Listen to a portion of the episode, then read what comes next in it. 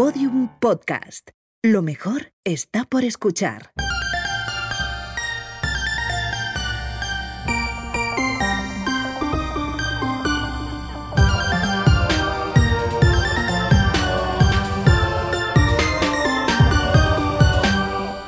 Hola Carmen. Hola Ana, ¿cómo? Bueno, iba a preguntar cómo estás, pero te ha salido ese saludo. Ya, pero se me ha dicho que es sexy la voz así un poco. ¿Tú qué opinas?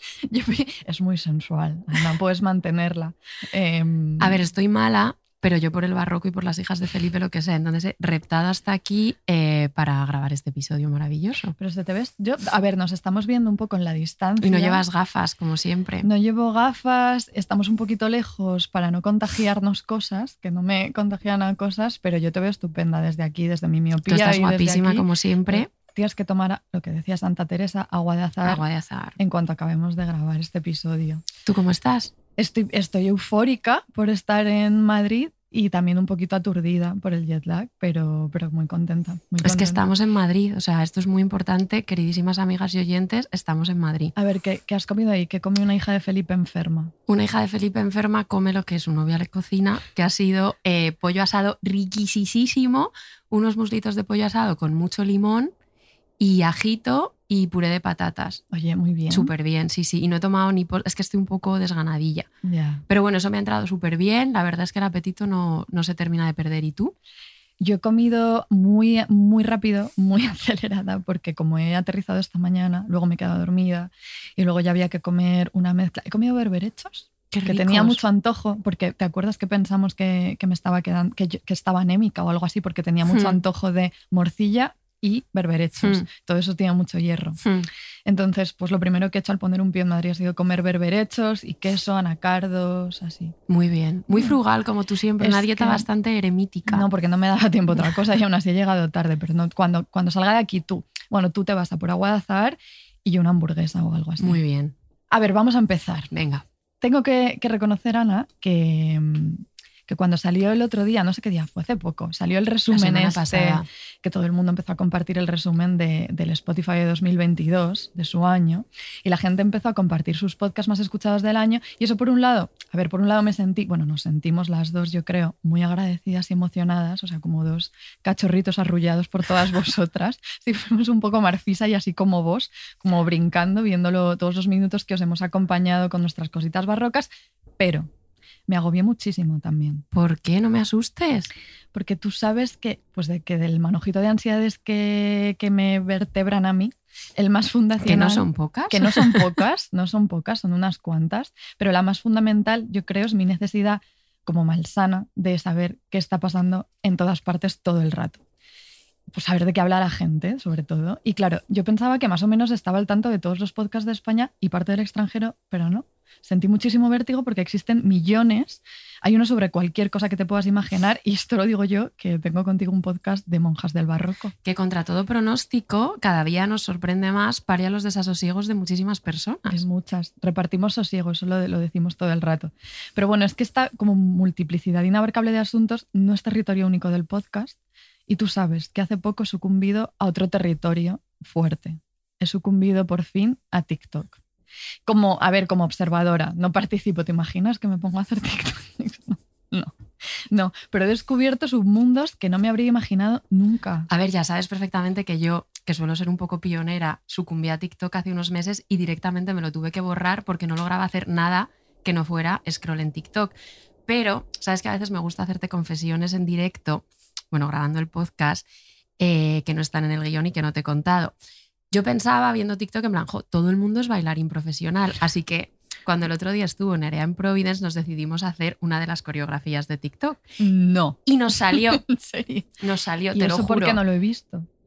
Bueno, pues Lo tengo que ver. lo por tienes que ver. Pero es que creo, esto es toda una teoría que está diseñado para que te salga. Mm. Porque es algo que ves tantas veces y es tan repetitivo que al final de alguna manera como que cinéticamente como que Hmm. tienes los movimientos integrados. Ah, y entonces. Y, Y te es- sale. Y te da mucha satisfacción que te salga. bueno, a mí me dio más satisfacción eso que, que nada en la vida. Ver, ver en la práctica es un poco incómoda. Ayer, eh, ayer, hoy en el aeropuerto, no sé ya cuándo, vi a una chica practicar todo el rato delante del móvil en el aeropuerto y no, no- satisfacción no daba verlo, la verdad, no me, no me gustó. Pero bueno, Hay cuentas de todo tipo, lo, lo has visto. En, en el scroll es infinito, al final el algoritmo te acaba llevando a sitios como rarísimos. Hay cuentas dedicadas a, por ejemplo, vi uno, a- Hmm. que una cuenta que está dedicada a hacer solo esto, ¿eh? a diseñar dormitorios infantiles con capacidad para que duerman muchísimos, muchísimos niños. Eso es un género en sí mismo. Es aterrador. Eso es aterrador. O este, este es inquietante. Hay TikToks de porteros que espían. Como porteros, espías que te, pues de pronto sacan la ventana del cuarto y te cuenta lo que la vecina acaba de hacer, quién acaba de tirar un cigarrillo, eh, quién está siendo infiel a quién en el vecindario. Eso es otro por género. favor. Y luego un TikTok que no entendí, o sea, un género de TikTok que no entiendo muy bien porque estoy todavía muy fuera, pero es sobre latas de judías. Ese me genera simpatía. Como con enanitos encima o con músicas distintas, pero latas de judías, no sé. Eso también, ahí también me lleva el algoritmo. Pero me da muchísimo agobio, pero a la vez mucha ternura, pues este intento nuestro, cuando digo nuestro, claro, yo no me siento, no soy TikToker, pero soy, soy, Soy humana. soy persona. Pero este como intento de recurrir a todas las herramientas posibles para describir hasta el último rinconcito, el más remoto de la realidad, o de engendrar recovecos cada vez más insospechados de ella. Y todo esto me provoca, no lo puedo evitar, y aquí viene la expresión que va a definir este episodio, grandísima repugnancia. Que como hoy veremos con María de San José es un sentimiento irremediablemente bilocado, como que está entre la filia y la fobia. A mí debo decir que me produce muchísima más filia que fobia y me da muchísima paz. No sé si alguna vez te he hablado, aunque segurísimo que sí, en todos estos años de amistad, de la que probablemente sea la cita, o sea, como las cuatro líneas que más sosiego y ternura me producen y a las que me arrimo cuando estoy en momentos malos y que creo que tienen muchísimo que ver como con esta incansable exploración de recovecos de la que estabas hablando tú. La cita es de Bernardino de Laredo, que quién era, por si no lo sabéis, un místico franciscano. Y para explicarte su método de oración, por favor, súper atentas porque yo llevo refugiándome en esta cita para encontrar bienestar muchísimos años. Te dice, es gran provecho el presentarse así y su conocimiento y el reconocer a Dios siempre en todas las criaturas, comenzando a los principios de las que son más pequeñas, de una lenteja u hormiga, o de un palo o de un ladrillo, sabiendo que no hay cosita, por más mínima que sea, que no nos llame a Dios y a nuestro conocimiento. Ay, Es que, o sea, la idea de no hay pena posible que no te la quite escuchar a un franciscano del siglo XVI diciendo lenteja, hormiga, ladrillo y cosita. Pero es que además creo que de verdad tiene mucho que ver con ese afán nuestro como de documentar, desmenuzar y deleitarnos en absolutamente cualquier mínimo detalle de la realidad. Absolutamente. No puedo evitar eh, volver al momento en que has dicho Bernardino de Laredo, por si no sabéis quién es. Me imagino a todos los oyentes como, sí, sí, el franciscano. Puede ser, ¿eh? A estas alturas ya no me extrañaría, no me extrañaría nada. Pero claro, hemos ido de TikTok a Bernardino de Laredo porque aquí llega claramente el momento, todo lo que te esté pasando a ti ya le pasó a alguien en los siglos XVI y XVII, porque todo esto nos ha hecho pensar en algo que hemos repetido ya bastantes veces, y es que en nuestros siglos más favoritos de la historia había una fiebre desmedida por escribir libros sobre absolutamente todo. Tratados, manuales, glosarios, tablas, etimologías. Es que daba igual, el caso era escribir. Esto nos emociona muchísimo eh, porque a mí me encanta el orden. O sea, no el orden físico porque vivo en una absoluta escombrera. No es verdad. ¿eh? Bueno, puedo vivir en una escombrera. Quiero decir, no soy una persona mm, especialmente ordenada. no eres TOC. No. Entonces, me encanta el orden no físico, sino como el orden epistémico, taxonomías, listas, mandatos, reglas, es que me, me- me ilusiona. Claro. Y, y- y para que os ilusionéis con nosotras, os vamos a leer algunos títulos que nos encantan. Venga, Títulos tú. que son aparentemente absurdos, pero son de nuestros favoritos. Empiezo con alguno. ¿eh? El ente dilucidado, discurso único, novísimo, que muestra hay en la naturaleza animales irracionales invisibles, de Mi Fray vida. Antonio de la Peña de 1676, que se puso a hacer un libro sobre eh, seres animales invisibles. E irracionales. E irracionales. Luego, pero este es, eh, mi favorito favorito es este. Este es de Paracelso, 1566. Libro de ninfas, silfos, enanos, salamandras y demás espíritus, porque a Paracelso no le bastaba con publicar acerca de las contribuciones en el universo, pues de la toxicología, la química, la medicina, él tenía también que decir sobre los enanos y los silfos, pues no se fuera a quedar él sin, con- sin decir algo sobre Curiosísima todo. persona para Celso, ¿eh? Le deberíamos dedicar un episodio en algún momento. Lo haremos, Queda dicho. lo haremos. Bueno, seguimos con los tratados para que veáis que absolutamente todo se disciplinaba. Ver, oír, oler, gustar, tocar, empresas que enseñan y persuaden su buen uso en lo político y en lo moral. Lorenzo Ortiz, 1687. Este directamente te reglamenta cómo tienes que sentir, pero como los sentidos, o sea, no los sentimientos. Algún día también tendremos que hacer un episodio sobre esto, sobre cómo oler, cómo te dan instrucciones para oler. Espectacular. Luego hay un tal Ignacio Pérez que publica un manual doble en 1599. Atención, ¿eh, Carmen? Que yo creo que este, yo no lo conocía, no sé si tú lo conocías, A pero ver. es arte de escribir con cierta industria e invención para hacer buena forma de letra y aprenderlo con facilidad, seguido de breve plática y declaración para entender y saber las cinco reglas necesarias, con sus pruebas reales, sumar y reducir quebrados, con la regla de tres, juntamente con las reglas llamadas del secreto, para hacer de maravedís reales sin partir, y de reales maravedís sin multiplicar, y lo mismo de educados sin saber más de sumar y conocer las letras. Entiendo que te ayuda como a ir a la compra y manejar tus moneditas, un poco a estafar convirtiendo dinero, me da la Eh, sensación. Como sea el método tan lioso como el título, no sé, o sea, no me, quiero, no me quiero imaginar el jaleo. Eh, pero me gusta, me gusta, o sea, me lo- yo esto es un libro que me, o sea, me lo compro. Para yo lo playa, veo en ¿verdad? el título, me lo llevo. Todas. Hay otro que es de un benedictino, el benedictino Francisco Bla- eh, de Blasco de Lanuza, también apuntar porque seguro que aparecerá mencionado en otro episodio como un amigo más en el futuro. Pues él en 1652 escribe su Patrocino de Ángeles y Combate de Demonios, que contiene doctrina grande y general para todo género de estados y personas. El caso es siempre decir todo, Todo. todo sobre todo. Para luego hablar de una Eso es. minucia absoluta. Hay materia copiosa para predicadores. Es una ilustración de los beneficios que hacen los ángeles de la guarda a los hombres desde que Dios cría sus almas hasta que suban al cielo en la resurrección general y también de las astucias e impugnaciones de los demonios. Es, es que todo es peor ahora, o sea, porque estos títulos es que ahora no te los encuentras. Y vamos a citar uno último que nos encanta, que de hecho a este le dedicamos largo rato, este nos lo llegamos a leer en un curso que hicimos sobre fragmentos anatómicos del barroco en Spy Crisi. Un abrazo a las amigas de Spy Crisi que las queremos mucho, que se titula Coloquio breve y compendioso sobre la materia de la dentadura y maravillosa obra de la boca, Francisco Martínez Castrillo, 1577. Qué bonito título Súper este. bonito, súper bonito. Sobre la boca, sobre los dientes, cómo hacer algo así tan bonito. Bueno, ellos no, no escatimaban en palabritas para los títulos. A veces me pregunto cómo se titularía nuestro podcast si en lugar de una criaturilla como es del siglo XXI fuese un tratado del XVII. A ver, amágalo. A ver, pues sería algo como novísimo y muy provechoso diálogo de las hijas de Felipe que contiene Todo pues lo que sé. necesites para sosegarte. absolutamente todo. Eso es. Bueno, esta proliferación chifladísima de títulos nace como pues al cobijo de una grafomanía extravagante. Esto Dilo otra vez. Grafomanía extravagante. Esto es que nos dio muchísimo placer eh, pensarlo, escribirlo y ahora decirlo otra vez. Grafomanía extravagante, de una manía irresistible y muy barroca de someterse continuamente al ejercicio de la escritura. Yo realmente no sé de dónde sacaban las energías para escribir tanto las personitas del barroco, porque no hay nada que canse más en el mundo entero que ponerte a escribir. Nada. Carmen, A ver, te voy a hacer una pregunta. por favor. ¿Sabes cuántas cartas se calcula que escribió Santa Teresa primera mención? Primera mención de Santa Teresa en, en Madrid de esta temporada. No, no, no me atrevo a aventurar una cifra, primero porque soy de poquísima imaginación numérica, no la tengo. Ya hemos dicho que no tenemos imaginación visual, tampoco tenemos imaginación numérica, básicamente no, no sé, nos aferramos a las palabritas. Pero bueno, y segundo también porque me da miedo pecar de exagerada. Pero yo me imagino eh, que entre las muchas que escribió, pues a la de discípula suya, María de San José, las cartas que enviaba a su hermano y luego las que dirigía a su director espiritual, Jerónimo Gracián, pues yo calculo que miles. No vas desencaminada. ¿Estás preparada para un pequeño aluvión de cifras teresianas? Siempre, todas Siempre, todas estamos. preparadas. Bueno, a día de hoy conservamos solo 474 cartas, pero se calcula que pudo escribir hasta 15.000. ¿Cómo? Te preguntarás, os preguntaréis.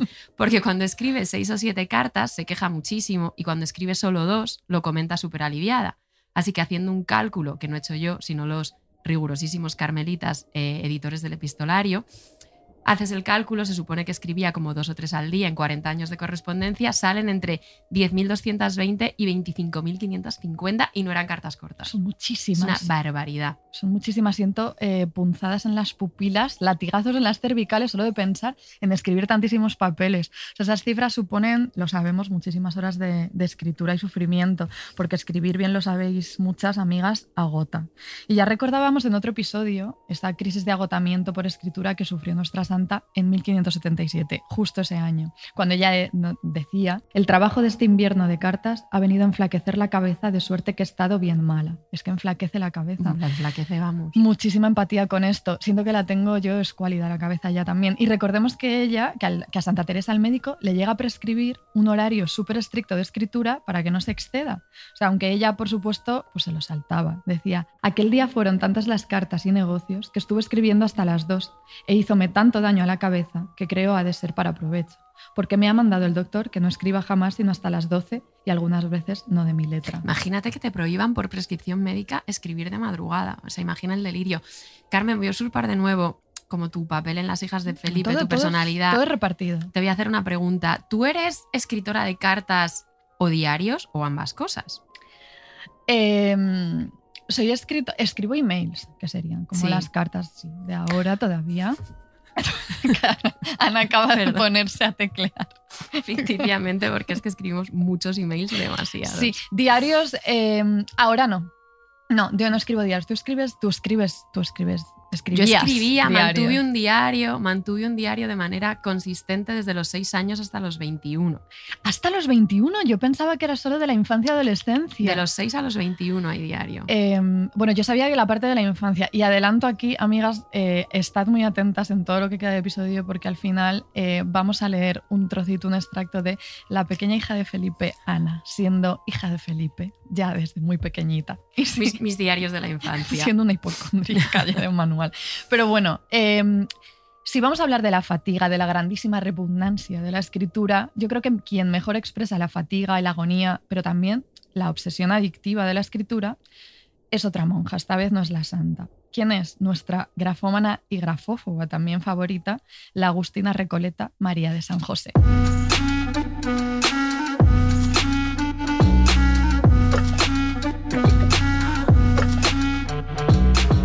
Las hijas de Felipe. Con Ana Garriga y Carmen Urbita.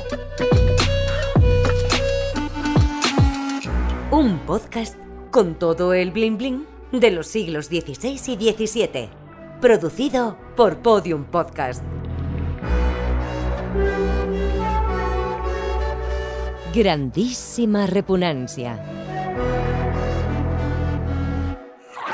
Recordatorio importante de no confundir con María de San José, la priora de las Carmelitas Descalzas de Sevilla e íntima discípula de Santa Teresa. No tienen nada que ver, pero ya sabéis que las genealogías onomásticas conventuales nos traen siempre, siempre por la calle la amargura. Son complicadas y no tienen nada que ver, pero por favor no subestimemos a las oyentes. Saben quién es Bernardino el franciscano, saben ubicar a cada María de San José, ya están, ya están siempre, ya están muy ubicadas. Pero bueno, el caso, la María de San José, a la que vamos a dedicar el episodio biopic de hoy, porque es bastante biopic, nació en 1656 y escribió desde el convento de Agustina Recoletas Nuestra Señora de la Soledad de Oaxaca, en México.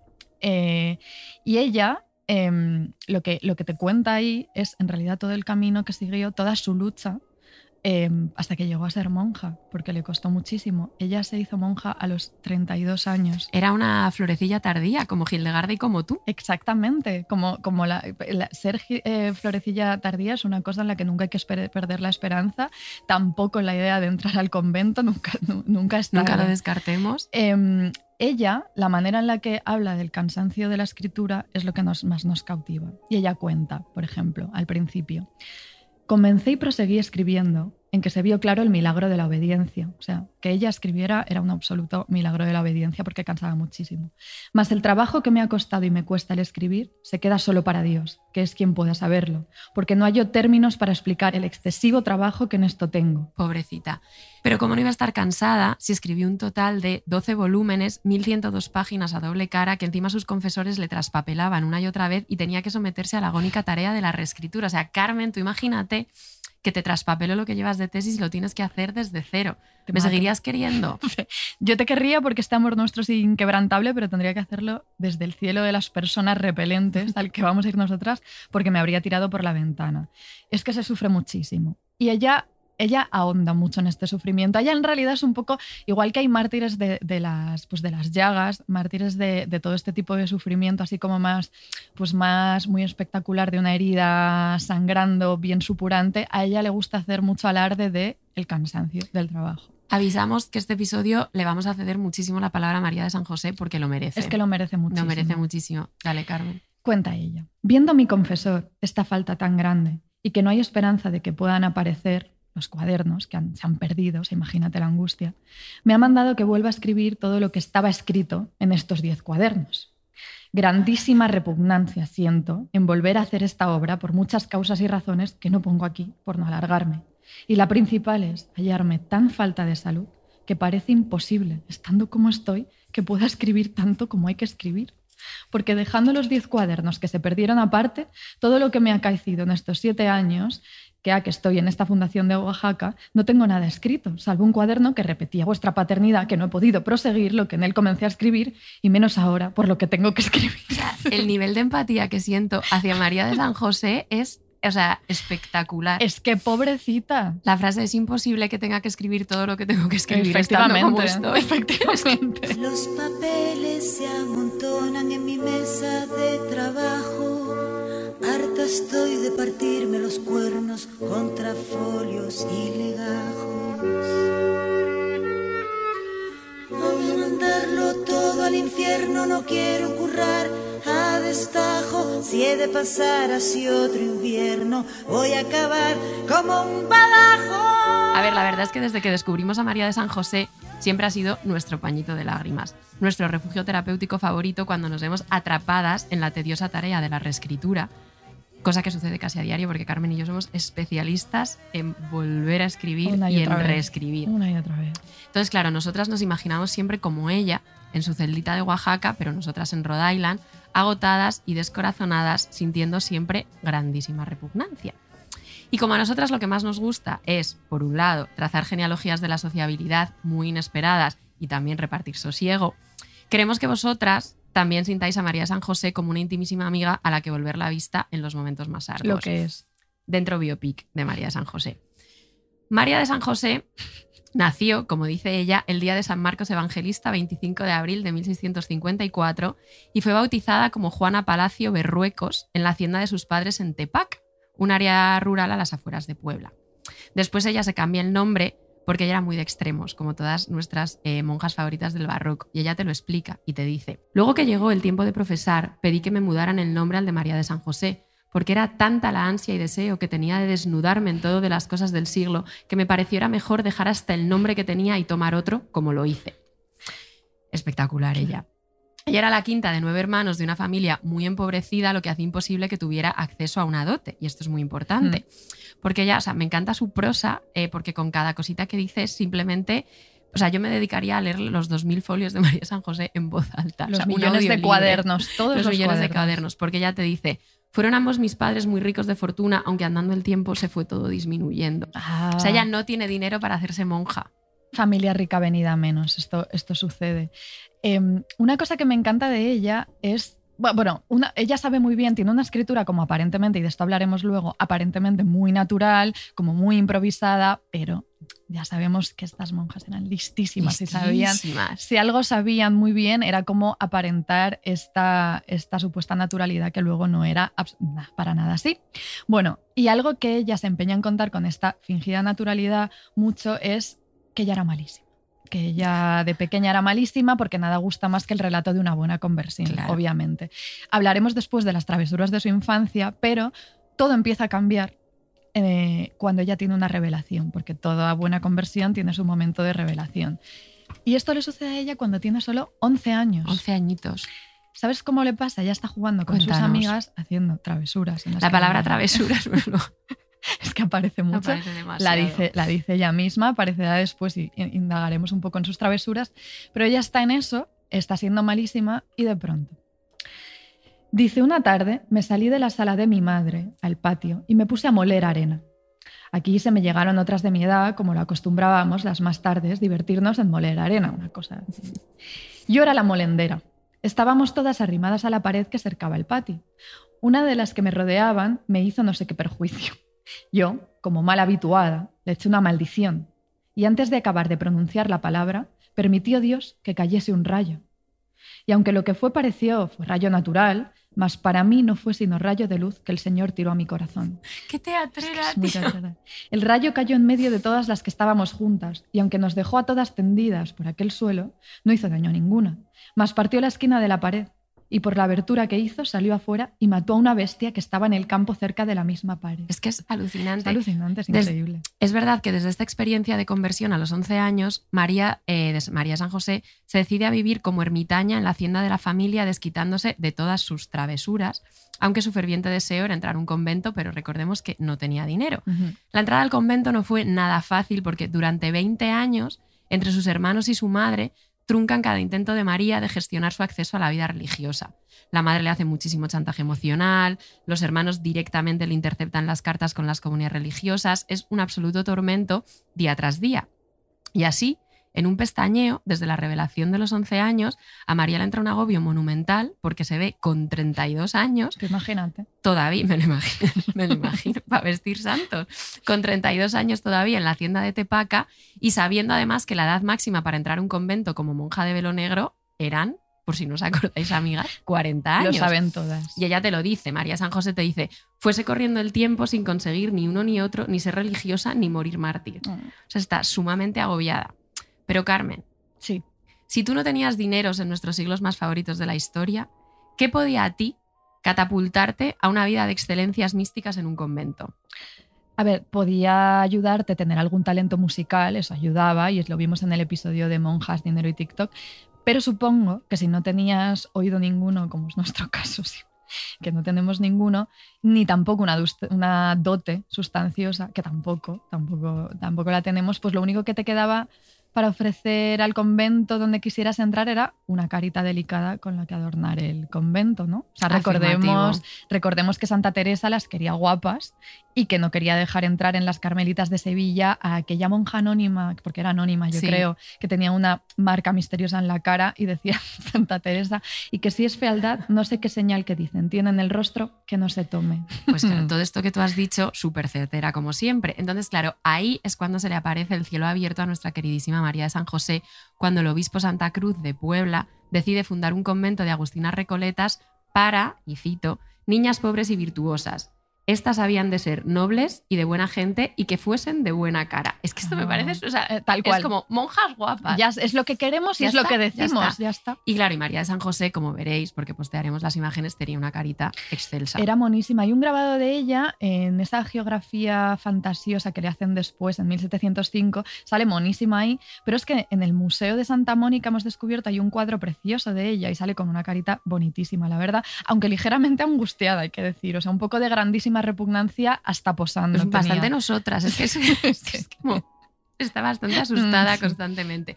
Pero bueno, así, entrando al convento gracias a su buena cara, consiguió al final ser una renombrada monja, maestra de novicias y visionaria súper teatrera. Pero a nosotras, lo que más nos cautiva de María de San José no son sus visiones. Es, aparte de su prosa y de su agónica relación con la escritura, lo que más, más, más nos fascina son sus confesiones infantiles.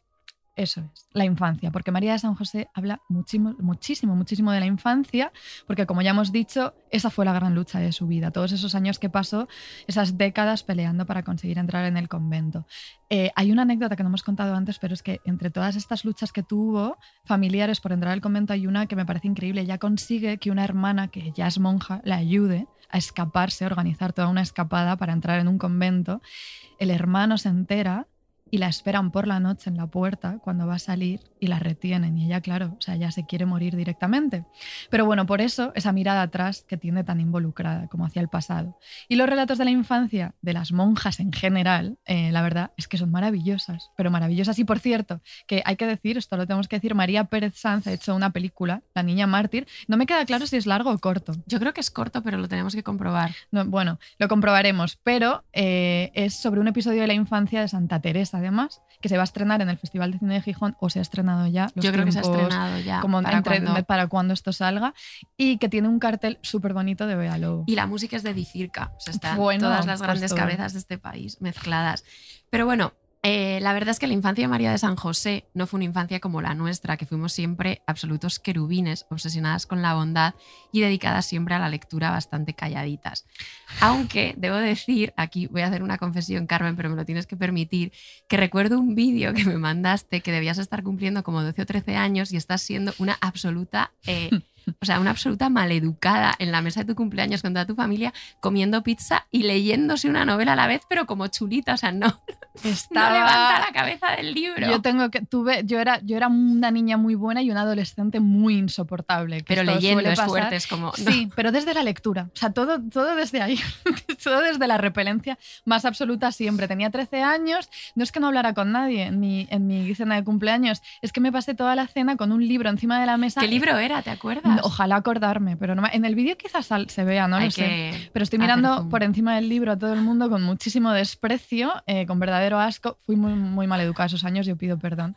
Y mira que me molesta muchísimo ¿eh? la mala Yo educación. no puedo con ella. Pero esta, no- sí, esta noche voy a hacer penitencia con cilicios por aquellas faltas. Sí. A ver, debo decir que ahí sí te parecías bastante a María de San José, porque la palabra que más machaconamente repite en su vida espiritual, en, esas dos, en esos 2000 folios, es la palabra travesuras. Porque María de San José era, ante todo y sobre todo, una traviesa profesional.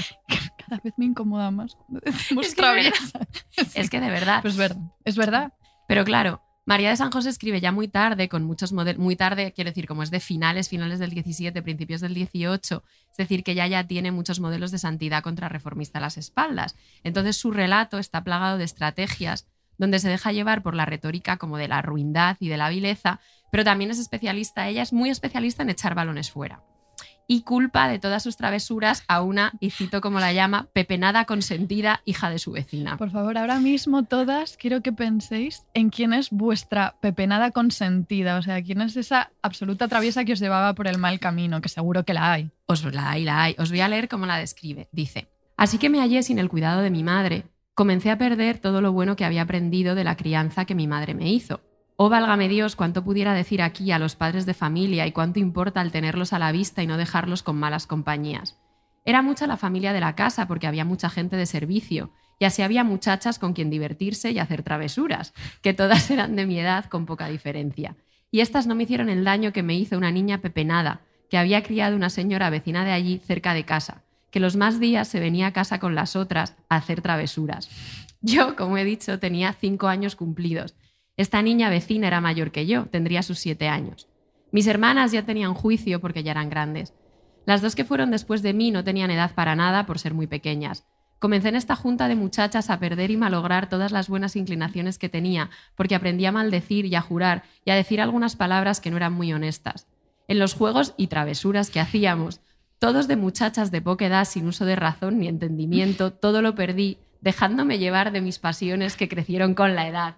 O sea, ¿Qué ¡boom! está pasando, María de San José? Me encanta lo de junta de muchachas haciendo travesuras. Es la mejor. eh, sí. Es que es muy difícil no caer rendida ante los pies de María San José y su aversión radical a los hombres porque te lo repite una y otra vez. Sí, ella no para. También decía palabras deshonestas y juegos deshonestos cuando me juntaba con otras niñas de mi edad. Nunca me acompañé con varón ninguno. Antes sí huía de ellos. Este daño me vino, según me parece, que lo más cierto sería mi mal natural. Más hace mucho daño una mala compañía que tuve en este tiempo de una vecina que vivía cerca. Esta señora, que era muy buena, había criado una pepenada consentida. Esta fue la que me maleó. Oh, válgame Dios. Y ella sigue re que re con la Ella- pero me encanta la aclaración de mm, no me acompañé de varón ninguno. Nunca. Niñas pepenadas, todas las del mundo, pero varón ninguno, absolutamente. Esta noche es de travesura. Esta noche me travesura. Te voy a devorar en la noche oscura. Esta noche me Tú estás travesura. buscando mi calentura. Esta noche me Y te travesura. voy a devorar, mami, cuentigura. Esta noche me travesura. A ver, y vamos a cerrar ya las citas de las travesuras porque es que de verdad merecen la pena. Que dice, a ver cómo interpretáis vosotras todo esto, porque nosotras, claro, tenemos nuestras interpretaciones. Te dice, se me acuerda que, como he dicho, y ella sigue R que R, que me juntaba con otras de mi edad a hacer travesuras. Jamás me acompañé con varón ninguno porque siempre les he tenido un no sé qué horror o espanto que me ha hecho huir cuanto antes he podido en las ocasiones que se me han ofrecido hablar con algún hombre, que han sido muy pocas las ocasiones que he tenido porque siempre he vivido retirada en la soledad. O sea, ella es A ver, luego que si hacemos lecturas anacrónicas, luego que si nos empeñamos, es que yo no voy a decir nada, es que lo está diciendo María de San José. La quiero muchísimo, es que me, claro, me siento súper identificada con María San José, la infancia, las travesuras, no juntarse con varón ninguno, luego la escritura tormentosa. Tú debías ser bastante pepenada consentida. Es imbécil, un poco sí, en Canarias. Claro, es que encima Canaria. Bueno, pocas infancias he leído yo descritas de manera así tan cautivadora eh, y es que además de bastante gracia y desparpajo y de visiones místicas, que eso es la parte más conocida de María de San José y no la estamos trayendo a este episodio, pero más allá de eso y de la carita bellísima que tenía, que ya hemos dicho, también tenía, como hemos adelantado antes y como ya estáis vosotras mismas escuchando, bastante talento narrativo bajo una aparente espontaneidad en realidad muy, muy, muy medida. Y otra personita, una gran pepenada consentida que tenía muchísimo talento narrativo para transmitir todas sus obsesiones y ansiedades, es la hija de Felipe Ana. Por favor, ahora tienes, tienes que contar. A ver, yo siendo exactamente la misma persona, 33 años, con Qué las mismas consistencia es ella. espectacular. Las mismas Parecería alegrías- que no, pero es una persona muy Soy, consistente. soy. Las mismas alegrías, las mismas ansiedades. Os he traído unos trocitos de mis diarios de infancia. 11 de Tener- sep- por supuesto, un diario de Ana tiene que tener el día exacto, Hombre, la fecha. todos los diarios. Me sorprende que no esté el día de la semana. Podría haber estado. 11 de septiembre de 1997, yo tenía 8 años. Ese día me levanté y me fui a dar un paseo hasta las 2. Y a las 2 me fui a comer a un restaurante. Comí un pollo muy rico. Luego, el 12 de octubre. Ese día me levanté y fui a los almacenes Harrods, porque estaba en Londres, y vi muchas cosas. Me sorprende que comieras un pollo muy rico estando en Londres. Eh, Datos. pero, tus obsesiones, obviamente, Claro, la- todo. las rutinas, las comidas. todo. En el verano de 1999, con 10 años, hay toda una trama con un chico llamado Teo que no sé de ¿Quién dónde sabe? sale. Por favor, Teo, si estás ahí, eh, manifiéstate. 3 de julio, mi segundo día en Benidorm. He ido a la piscina y he conocido a un chico que se llama Teo y está buenísimo. O sea, Pero ¿qué- qué- con 10. ¿Quién eres? 4 de julio, hoy hemos ido con Teo a misa. Se ha portado muy mal. Nos perdimos en patín. 6 de julio, o sea, mira la evolución. Ya no me gusta Teo. Mm, poco duro. 7 de julio, quiero irme a Madrid y no cuento más porque esto es una odisea. Odisea en mayúsculas. Ella, ella es súper orgullosa de saber utilizar la palabra odisea. Igual no eras tan consistente como pensábamos. Con Teo, desde luego, no. Y por último, y esto ya apareció en un episodio, pero sin duda la- lo mejor que podemos extraer de mi diario de infancia, 1 de enero de 2002. Hoy hemos empezado con el dichoso euro, pero eso no interesa lo más mínimo. Estoy hecho un hipocondriaca, que sin miedo a los infartos cerebrales, etc. Aquí lo que interesa contar es cosas del cole. Mañana probablemente vaya al cine con mis amigos barras. Sara, que es mi prima de Salamanca, está muy graciosa. La quiero mucho, es como si fuera mi hermana, aunque no lo sea. Ay, vaya O sea, al cine ¿quién con soy? mis amigos barra as. Y tener miedo a los infartos cerebrales con 11 años. Pues, ¿qué? pues- pues siendo lo que eres, una, una persona absolutamente obsesionada con esas posibilidades catastróficas. El dichoso euro, esto nos ha dado mucho Esto juego. nos ha dado mucho Es que te imagino diciendo, escribiendo todo esto y no te imagino a ti de pequeñita, imagino a otro agujero de TikTok, la cuenta esa del pequeño Yoda haciendo cositas leñeco, te imagino así. Yo, aparte, de pequeña estaba moralla, ¿no? Ahora voy hecha un 8, pero estaba como muy erguida y escribía con mucho cuidado y con muy buena letra. Como no podía ser de otra Obviamente. manera. Pero bueno, volvamos a María de San José, que tiene una prosa muchísimo más excelsa que la mía, con nueve añitos. A ver, eh, no tu, tu prosa era bastante excelsa, hay que decir, ¿eh? tan pequeña, calculabas bien las pausas, las repeticiones, es bastante, bastante fascinante. Pero sí, María de San José eh, tenía una prosa muy excelsa también. Por eso me asombra tanto siempre recordar, y esto no lo hemos dicho todavía, creo, que María de San José fue prácticamente analfabeta hasta los 32 años. O sea, fue florecilla tardía real, muy, muy, muy real. Porque en su rato de infancia queda claro que ella tenía muchísima dependencia emocional de su madre, como una historia ahí un poco como muy de eso, de dependencia de la madre en los primeros años, que nunca se despegaba de ella, hasta que cuando cumple cinco años, su madre se queda embarazada otra vez y la deja, la deja bastante desatendida y la reemplaza y da muchísima pena como lo cuenta ella.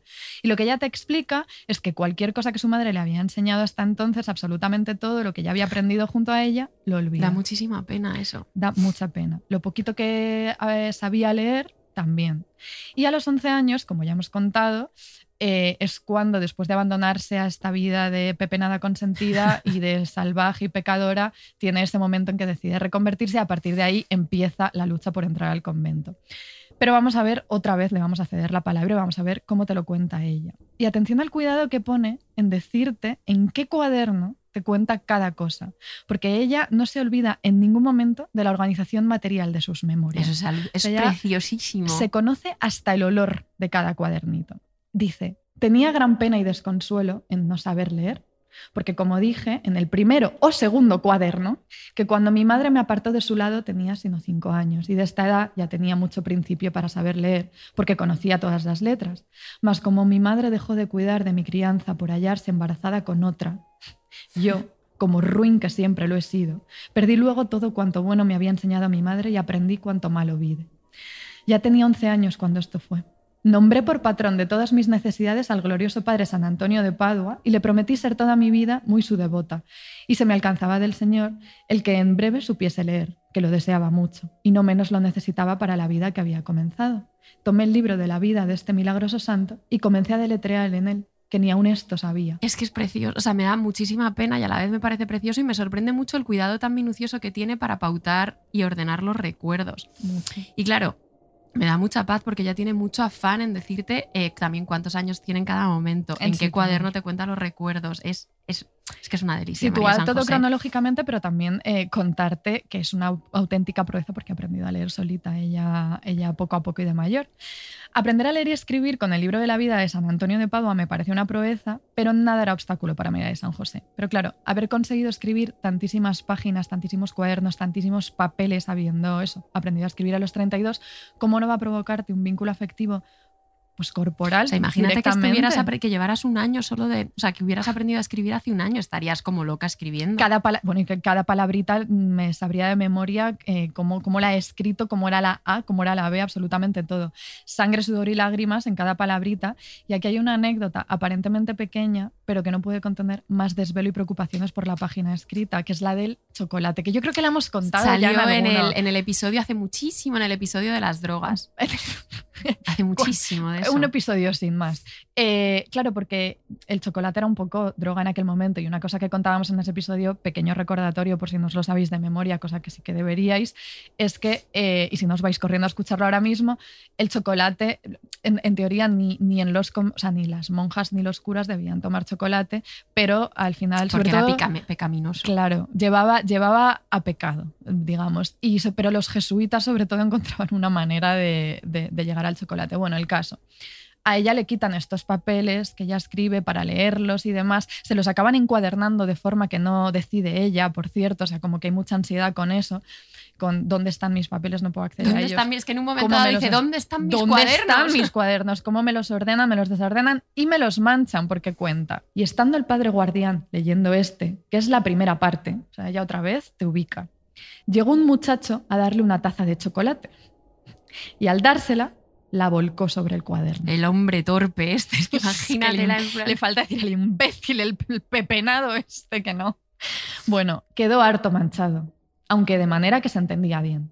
El dicho padre guardián no quiso volverlo así, como estaba manchado, sino que se puso a trasladarlo de su letra según y como estaba. Y es que noto aquí, yo me imagino un tono Enfadada. de cómo se atreve a con su letra y no con la mía, que acabo de aprender a hacer, ponerse a copiar esta. Y cuando mi confesor, el padre Fray Plácido, vio entrar ambos cuadernos, el manchado y el trasladado, me dijo a mí en el confesionario que lo había recibido, pero que no servía sino este, por estar escrito de esta mi Y letra. orgullosísima, el que vale aunque tenga la mancha de chocolate es el que está escrito de mi letra. Y por esta razón lo he puesto aquí para que conste y se conozca como fue esto, porque lo dijo el padre, no porque sea mi letra. Pues. Algo que no hemos revelado hasta ahora eh, y que aprovechamos la cita del chocolate para revelarla porque creo que nos da muchísimo pie, es que a Carmen y a mí una cosa que nos ha atormentado muchísimo preparando este episodio, que de hecho llevábamos mucho tiempo en la cabeza con él, es eh, cómo leer las citas de María San José. Sí, Porque claro, Carmen y yo, que tenemos el eh, castellano más estándar que te puedas imaginar, las estamos leyendo con, con nuestro idiolecto. ¿Se dice así? Yo creo que sí. sí. Con nuestro idiolecto. Pero claro, María de San José no, es, no escribe así, porque María San José aprende a escribir muy tarde y tiene una ortografía fonética. Es decir, ella en realidad lo voy a hacer, hazlo. lo voy para a hacer, que, pero. sí, para que veáis por qué nos o incomodaba sea, tanto la, hacerlo. la cita con la que nosotras decimos grandísima repugnancia, ella en realidad dice grandísima repugnancia. Con S. Con S, todo con S, pero con una ortografía y excesivo lo escribe excesivo, con G y con. Entonces, claro, tenéis que leer, o sea, vamos a postear las imágenes del diario con su propia ortografía, porque es que entonces ahí ya te deshaces. En un momento dado nos planteamos leer las citas así, pero íbamos a hacer el ridículo. Entonces, de, Sí, hemos decidido, hemos decidido que no. eso es. Eh, porque, a, a ver, a través de todo este anecdotario de, la- de su analfabetismo y de toda esa ortografía propia que no está arreglada y que no nos atrevemos a, a leer tal cual, porque pa- pa- de- la dejaría demasiado en, en- Iba a decir en parodia, pero no me da tanto miedo hacer parodia a María San José como hacer el ridículo nosotras. no, no, es que, yo creo que eso lo íbamos a hacer. Pero la- la- es importante decirlo y remarcarlo porque yo creo que esta ortografía suya tan propia no viene tanto de que acabara de aprender a leer como de hacer un alarde de acabo de aprender a leer y a escribir y, y- y tengo esta ortografía tan propia, tan de ignorante, porque parece que se quiere ubicar en esa idea de la santa ignorancia que era como un lugar común ya de la época, una celebración de la santidad femenina alcanzada a través de la ignorancia contra la que tanto se había rebeló por los mismos tiempos Sor Juana Inés de la Cruz. Entonces ella parece que juega un poquito con eso y por eso utiliza la ortografía como le da la gana y como le viene bien. Pero a pesar de eso, esa pátina de torpeza, de ignorancia, eh, todo este talento que en realidad ella tiene no lo puede parar, o sea, ya no lo puede esconder. Y donde se ve muchísimo y además ahí eh, se viene como muy arriba, cuando tiene que describir, por ejemplo, sus tormentos. Ahí tiene un talento descriptivo arrollador. La prosa excelsa se viene, es, los momentos en los, que, en los que más aparece y otra vez le vamos a ceder la palabra porque tenéis que ver eh, cómo describe ella sus tormentos con los cilicios. Claro, vamos a cerrar este episodio cediéndole la palabra para que veáis cómo describe eso el uso de, cilicios. Dice, el orden que tuve en ponerme cilicios fue como diré aquí. Los dos que mi padre dejó en su muerte, estos me sirvieron para la cintura. Para los brazos y muslos no los hallé a propósito. Mas como mi hermana Leonor, que era mayor que yo, estaba ya enseñándome para entrar a ser religiosa en el convento de Carmelitas de nuestra Madre Santa Teresa de Jesús, segunda mención, me enseñó a tejerlos y hacerlos de cerdas. Y entre yo y ella los hacíamos. Os imagínate a la hermana y ella haciendo los cilicios en la hacienda. Solo en esto me acompañó porque no la llevaba a Dios por camino tan áspero y estrecho como a mí. Estos me los ponía en los brazos y en los muslos por la mañana, así que me levantaba tan apretados que se me ponían las manos moreteadas y casi negras. Me las andaba escondiendo porque no me las vieran. En siendo ya el mediodía, que era ya la hora de comer, me los quitaba. El que me puse en la cintura era tan grande que me sobraba un pedazo. Carmen. Es que es durísimo. Este, desde el primer día que me lo puse, me lo volví a quitar. Lo que hacía era apretando más y más las cintas con que estaba atado y conforme fue andando el tiempo se iba enterrando en las carnes. Eran tantas las sabandijas que llaman piojos que crió el cilicio de cerdas, que comúnmente crían los que visten lana y de que no escapan los de lino y Holanda. Fue mucho lo que padecí y grande la molestia con esta mala gente, los piojos son la mala gente. Lo sentía andar como hormigas en las llagas que se me habían hecho en la cintura, que casi me andaban comiendo sobre los huesos de las costillas. Los charcos de podre amanecían en el suelo donde dormía, lo de lo que emanaban las llagas. Nada de esto me parecía mucho, antes deseaba hacer más rigores y más penitencias. Eh, hemos dicho O sea- que las hijas de Felipe no tenemos imaginación numérica ni visual, pero tenemos mucha imaginación sensorial. Sabemos que vosotras también. y Entonces que vamos, o sea, habéis vamos sentido estos silicios en vosotras. Ojalá tener la mitad del talento narrativo y descriptivo de María San José para hacer las tesis un poquito más apasionantes. A lo que nos vamos ahora. Bueno, men- mentira, mañana, ya mañana. Mañana. Bueno, hasta dentro de dos semanas, Hasta amigas. dentro de dos semanas.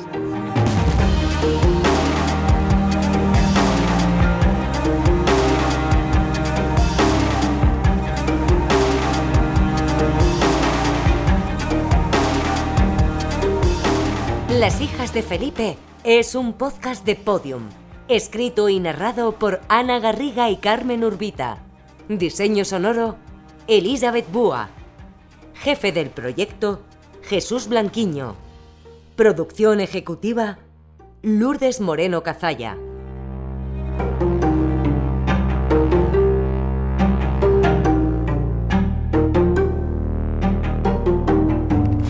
Escucha todos los episodios en Podium Podcast y todos los agregadores de audio.